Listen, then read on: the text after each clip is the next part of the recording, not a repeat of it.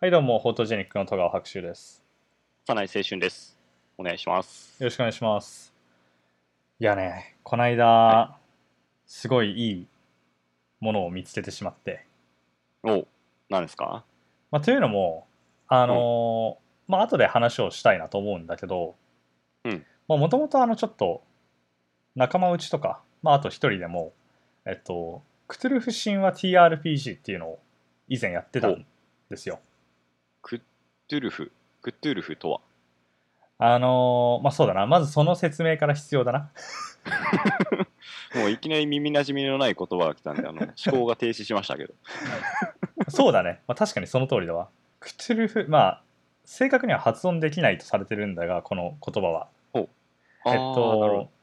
まあカタカナでクトウルフと書いて、うだけああーそ小うそうそさくうなそうそるっうていう。そうそうそうそうああ、なるほど、なるほど。はい。っていうふうに、まあ、あの日本語では表記されるんだけど、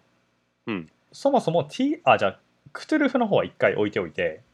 はい TRPG っていうのはどう聞いたことある T がわかんないな。RPG はなんか、ロールプレイングゲームとかねああそ聞いうたことあるけど。そうだねうんうん T はねトークかなトーク RPG うんうえっとねーんまあこんえっと、トーク RPG って呼ばれる場合もあるし、えっと T TTRPG みたいな風に呼ばれることもあってほう、えっと、テーブルトーク RPG が多分あーちゃんとした正式名称なんじゃないかな、まあ、あまり正式とかないのかもしれ んがうんあの、まあ、要するに、えっとまあ、RPG なんですよロールプレイングゲームなのね、うんうん。でロールプレイングゲームってじゃあ何するゲームロールプレイングゲーム、なんかロープレって言われたら、なんか大体役になりきるのかなーっていうイメージはあるけど。はあはあはあはあはあまあそうだねうんもちろんその通りで、うんえっとトーク R まあテーブルトーク RPG、まあ、TRPG って訳すけど TRPG はプレイヤーと、えープレイヤーに、えーっと世界観を与える役の人がいるんだよねで進行役がいるんでほ一う人ほう。でその進行役はいわゆるそのビデオゲームとかテレビゲームの RPG あるじゃん FF とか、うんドラクエとか、はい。うん、ポケモンとかもそれに入るのかなちょっとわかんないけどうん。ああいうゲームって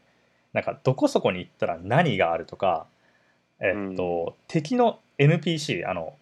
敵敵からね敵のはいはい NPC がこういうセリフを言って襲いかかってくるとか敵モンスターが何体出現したとか、えーここからここまで進めるとかっていうのが全部そのプログラミングによって決められてるじゃん。ああ、そうだね。うん。それを TRPG の場合は全部想像力で遊ぶゲーム。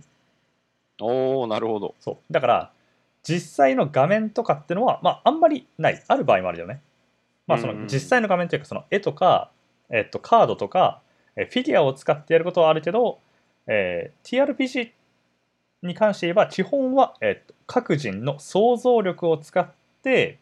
まあ、共通の世界を一緒に作り上げていくロールプレイングゲームって感じかな。あー、なるほど、なるほど。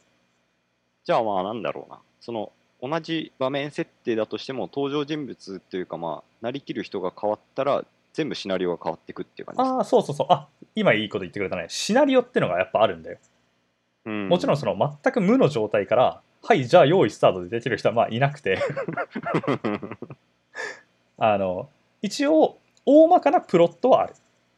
うんなんだけど、そのプロットは自由に書き換えることができる。あそのおー例えばだけど、うんあの、まあ、FF とかドラクエみたいなやつって、例えば、まあ、ありえないんだけど、まあ、街中に行ってさ、じゃあ、あの、んなんか、どっかの街にいて、うん。主人公はなんかじゃあなんかでかい剣とかまあなんか持ってんじゃんゆ冒険者とかだったらあるね。 そのぼ勇者の剣みたいなねそうそう勇者の剣みたいなの持ってるわけじゃんその剣でいきなり村人に襲いかかれないでしょ、そうだね。まあ、できるゲームはあるのかもしれないけどねもしかしたらあるのかもしれないけどまあなんかその要するにそのプログラムされたもの以外の行動ってビデオゲームとかテレビゲームではなかなかできないんだけど、うん。まあ、TRPG だったら、まあ、何でもできるあー、うんなるほど、なるほっていうところが一応その TRPG の最大の魅力かなっていうふうに思う。ど。うんうんうん。でまあそうだあーごめん最大の魅力はちょっといいっすあれかな別のところにある私個人としては別のところにあると思ってて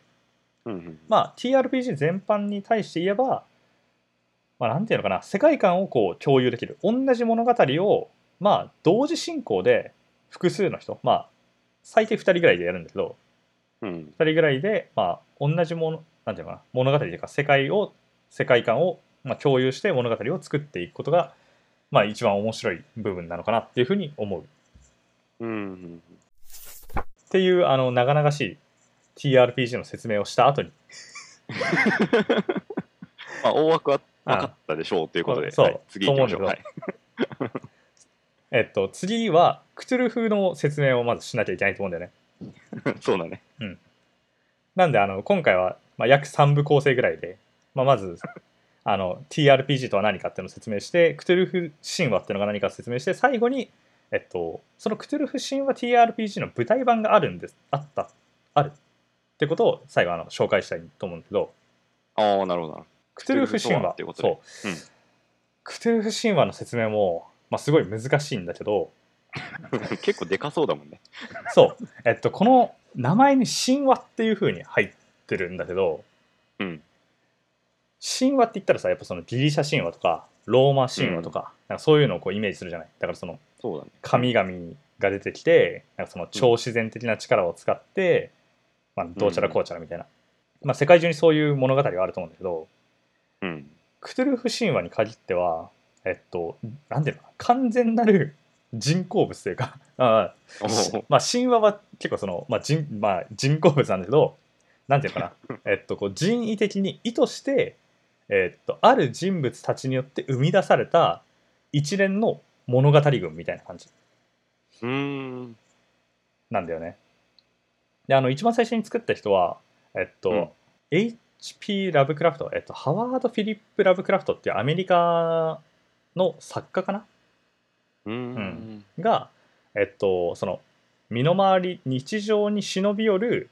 えっとねまあ、宇宙的な恐怖っていうふうに言ってるんだけどほコズミックホラーっていうふうに呼ばれるジャンルを、まあ、まずその人が初めて本で書い小説というう。う形でん書いて、でその中に出てくるお話っていうのはなんかその、まあ、身近なところで変な事件とかが起こってるなんか自分に変な声が聞こえるとか,、なんかそういうところから、えーっとまあ、ちょっとこうなんていうのかな怪怪異とかじゃないけどなんかそういう人間の理解を超越した、えーっと大きな存在に、えまあ、取り込まれていったりなんかそのまあ、なんかこう害を加えられたり危害を加えられたり逆になんかその恩恵をもたらされたりするっていうのはそういうなんかまあいかにもその神話的なうんうん。話の体系を、えっと、ラブクラフトたちが作るおおなるほどなるほなんでそのクトゥルフ神話って言ったら日本国内というか、まあ、結構マニアックな人で、まあ、この名前を知ってる人は結構 TRPG がすぐ浮かぶと思いがちなんだけど実際はえっとまあというかまあ TRPG やってる人は分かると思うんだけど、 まあ、実際は、うんえっと、そういうなんか小説とかが元になってできてる一連の物語の、えー集積っていうのかな集まりど。うーん。のことをよ呼ぶんだよね。おおなるほどなるほど。そうそうそうでそれは、えっとまあ、ラブクラフトが最初に作ってなんか他の人もだからどんどん書き足していってるんだよそのまあ解釈じゃないけどなんか、うんうんでそこの中にはそのラブクラフトが想定していなかった、まあ、キャラクターとか,、えーなんかその神様とかがどんどんこう追加されてって、まあ、物語がどんどんこう補強されていったりするわけだよねうん。うーん。っていうのがまああるじゃあまあなんだろう。よくなんか小説とか漫画とかアニメとかの二次創作みたいなのがあるけど、うんうんそんな感じですか。 ああそうそうそうそうまさにその通りで、うんそもそもクトゥルフ神話っていうもの自体が、まあ、ラブクラフトが原作ということにはなってるけど、うんえっと、そのラブクラフトの原作にいろんな人がまずその本当に二次創作をしまくった二次創作三次創作をしまくった結果の、えー総体のことを指すのかな。ああなるほど。 うんじゃあまあなんかある意味では収集がついてない感じなのかな。まあ、そうだねカオスだねだからあ のなんていうのかなえっともちろんそのアメリカ発祥で、うんえっとまあ本当にその世界中で訳翻訳されて世界中でまあ TRPG みたいな形で遊ばれてたり楽しまれてるコンテンツなんだけどうん。 だからその日本人というか日本のしかもそのある一部の界隈でしか通じないうん話とかもあるんだよね。ああなるほそどうね。そうそう。 まあそこまで来ると本当に何次創作かっていうレベルになってきて、まあ、私たちの中では、あのこの神様こういう設定だよねとかっていうのがあまあ、ちょっとこうだからなんていうのかなミームっぽいというかーあ、のネットの中でなんかその作られた、うんまあ、人格とかキャラクターとかっていうのがまあ往々にして出来上がったりする傾向にある。うんうんっていうので、えっとまあ、クトゥルフ神話自体の説明が以上なんだけど、はい、でクトゥルフ神話 TRPG さっきのあのやつと合わせるとクトゥルフ神話 TRPG っていうのは、そのクトゥルフ神話っぽい、えーまあ、開示点とか、ほえー何かこう日常に忍び寄る、えー宇宙的な恐怖とうん対峙していくっていうまあうーんカテゴリーカテゴライズするのは結構もうクトゥルフ神話っていうそれそれ自体が一つのカテゴリーみたいな風に扱われてるからちょっと難しいんだけど、うんうんうんまああえてするのであればちょっとこうノベルホラーゲーみたいな感じなんだよねノベルホラーゲームみたいな感じを TRPG でやりましょうみたいな感じかな、なるほど。うんうーん。でまあ TRPG のえっとまあ一番なんかな結構特色がある、まあ、ゲームシステムとして特色がある部分があるんだけどそれこれ結構ねただそのこれに関してはクトゥルフ以外にもあの大体共有共有、まあ、共通の部分うんうんなんだけどえっとねもちろんその想像力でゲームあのプレイするって言ったじゃん。そうね。うんなんだけど何でもかんでも想像力だけでやってたらゲームとして成立しないわけよ。まあまあまあ、そうだよね。 もう当然、まあ、ゲームにのシナリオにもよるけど敵がいたりとか解決しなきゃいけない問題があるわけじゃん。うんでそうなった時に例えば、えー舞台がねその物語の舞台が19世紀とか昔なのに現代兵器を持ってって敵皆殺しにして終わりとかっていう風にできちゃったりしたらそれはもうゲームとしてつまらないわけよ。まあそうだね。 結構破綻しちゃってるもん ね。そうそうそう。まあ、物語として成り立たないと。うんそういう、それを防止するために、まあ、クトゥルフとか以外の TRPG にも割と共通なんだけど、えっと、サイコロで、えっと、そのゲームの、まあ、その行動かな行動とかの、えー結果を判定するっていうのが、結構その TRPG の中で行われてるゲームシステムがあるんだよね、ああ、なるほど。なんか他の RP RPG とかとあの、サイコロフって能力値を決めたりとかするよね。ああ、そうそうそうそう。あそうそうそう。あの、クトゥルフも、クトゥルフ神話 TRPG もそう。能力値とか、要するにそのキャラのステータスだよね。うん。まあ、例えばそのポケモンで言ったら素早さとか、えーっと攻撃力。 攻撃力とか特防特攻とかっていうのを、あのサイコロ振ってランダムに決めたりするのがある特徴ではあるうんうんうん。っていうあのそういうゲームがあるんでね、まあ、ボードゲームの一種なのかなちょっとボードゲームにはあんまりカウントできない気もするけどまあそのなんていうのかなデジタルゲームに対するという意味でアナログゲームのはい一はいはつい。でまああのここまですごい長々喋ってきたんだけ ど最近見つけたのがそのクトゥルフ神話ってだから結局その想像力とかを使ってやるから別にその目の前に物がなくてもいいんだよ。えっと例えばじゃああなたは今見知らぬ部屋にいます。ほうその部屋は、まあ、四方を壁に囲まれていて、うん出口は1箇所しかありません。ああ、なるほど、なるほど。はい。出口の扉は鉄製と思われる扉で鍵がかかっているように見えます、うん部屋の中央にはテーブルが置かれておりその上には一つの小瓶が置かれていますみたいな風にあの状況設定をまあ自由にできるわけなんだよねうんうんうん。でそれはやっぱりその口頭のみでやり取りをするっていうまあもちろんその写真とかをねあの写真とかあの地図とかを使って、まあ、分かりやすくすることはあるんだけどうんうん、基本的にはその口頭だけでその状況を説明したりするんだけど、えっと、前からちょっと思っていたのはおこの TRPG っていう、まあ、ジャンルっていうのはすごい、えー演劇向きではないおお、なるほど。なんだけど、うん演劇にしたら面白そうだなっていうふうに思ってたんだよね。おお、向いてないけど、実際にやってみたら何かあるんじゃないかってそこうすごい面白くなるんじゃないかなと思ってな、まあ、っていうのはやっぱりその、うん演劇とか、まあ、舞台っとうん、て、まあ、一過性一回性のものっていうのかな、えっと、その一瞬しかないじゃんその上演とかって、まあ、何回もその同じ内容でやるばこ場合はあるけどうんうんドラマとか映画みたいに再生したら必ず同じ動きをするっていうわけじゃないじゃん。っああまあ確かにそうだねうんていうのを踏まえるとプレイする人によってシナリオがどんどん変わっていってしまう、えー TRPG っていう、まあ、ジャンルはすごい舞台向きだと思うんだよね。まあああなるほどなるほどはい実際に演技をするんだったら、まあ、ドラマとか映画ばみたいな映像媒体にしてもまあいいとは思うんだけど、うんドラマにすあドラマじゃない舞台にすることでよりこう臨場感があるというかその場に参加できるしている感じがするなっていうふうに思ってたんだけどうん実際にそれをやってる人たちをこの間見つけてめっちゃ面白かったっていう話をしたいなるほどあ実際にいるんですねそうえっとね、えまあうんきょえっとまあ、少なくとも一私が知ってる中だと、えっと、うん去年の3月ぐらいの段階で、えっとお、舞台をやってたみたいで、えー、うーんまあ、大体その前編を通して1時間ぐらいなんだけど、うんまあ、何がすごいかっていうとゲームマスター状況を説明したり物語を進行する進行役司会進行役はもちろんそのうんシナリオをよめちゃめちゃ読み込んでるしその物語をコントロールするしていくんだけど、うんまあ、プレイヤーキャラクター役をやってる人プレイヤーは何にも知らないでその場に来るんだってへえだから言ってしまえば、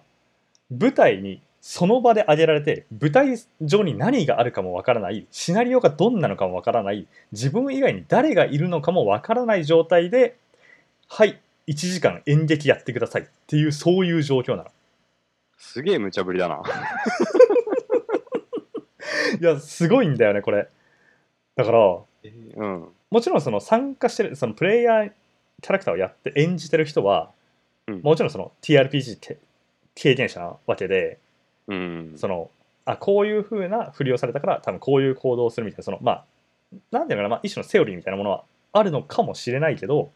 うんうん実際にそれを自分の体を使って動きながらセリフをその場で考えて物語が矛盾なく進行するようにするんだよね。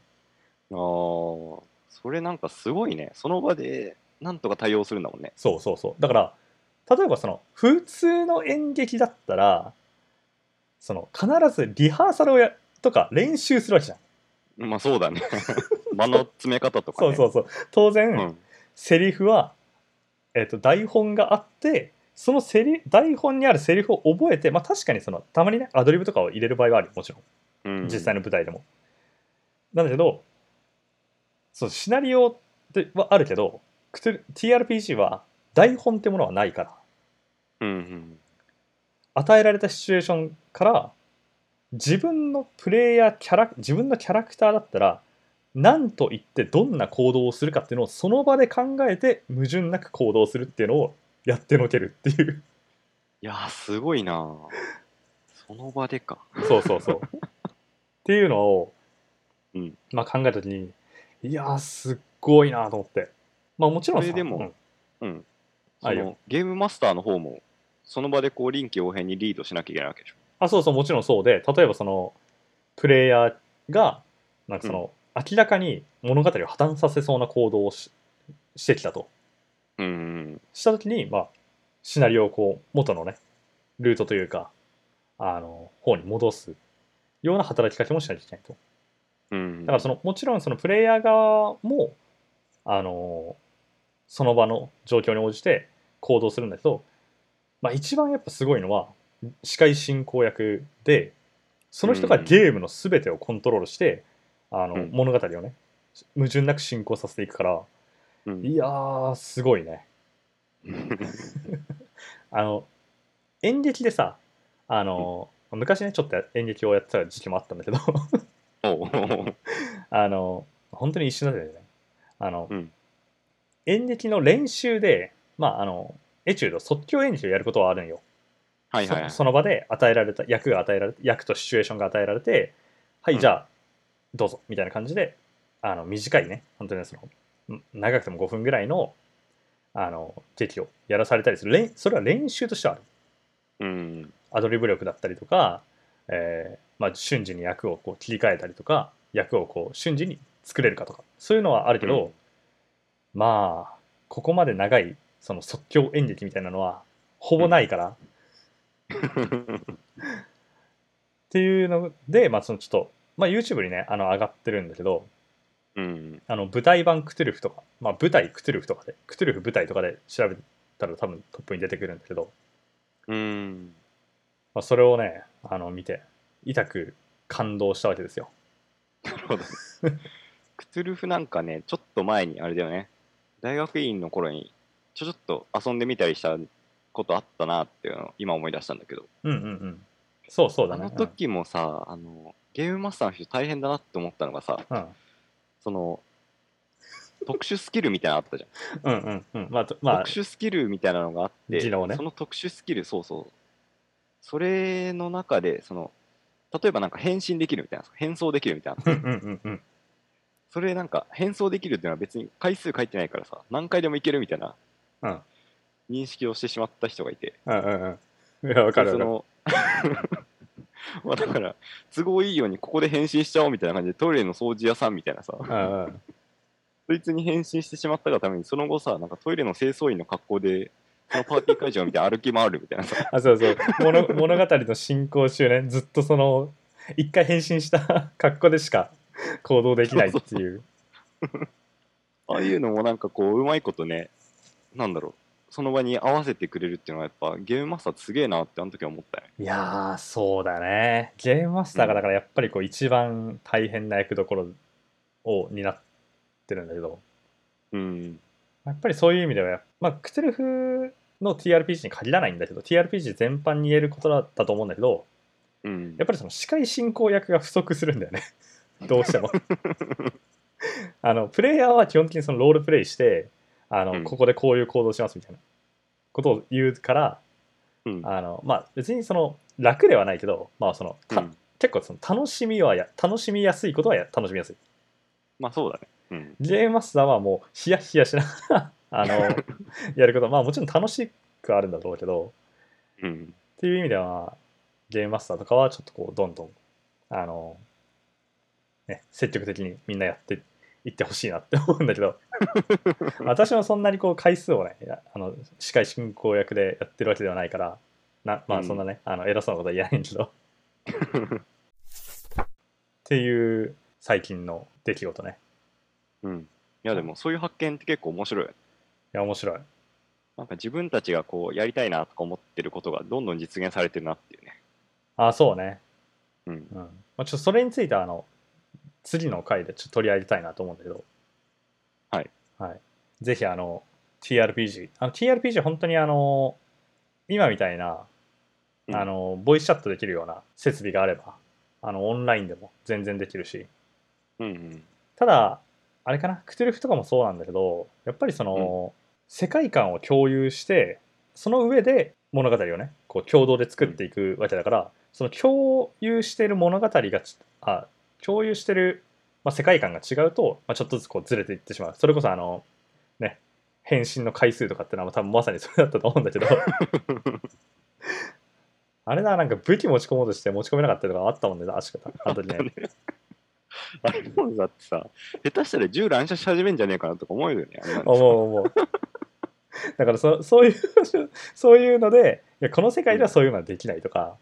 そのうん舞台設定とか世界観っていうのをしっかりまあ共有する必要があって、まああのうんうん正直言って TRPG の類っていうのは、まあ、新規参入するのに障壁がすごい高いというかうんうんでそれってのはやっぱりその世界あその共有する世界観を勉強しなきゃいけないとか、まあ、ゲームのシステムがあのテレビゲームみたいにこう今節丁寧にあのチュートリアルがあるわけじゃないから、うんうんあの自分で結構ある程度勉強してこなきゃいけないっていうのはあるんだけど、まあ、あの一回やったらすごいハマると思うハマる人はすごいハマると思うんでうんあのぜひ興味がある人はねあのまず最初に一番最初からあの私みたいにこううわやってみようと思ってやり始めると大体あのえげつない失敗するから あの物語が破綻しまくるから、まあ、あのおすすめはあの YouTube とかに上がってる動画を見てあこういう風にあのす進行するんだなみたいなでルールも、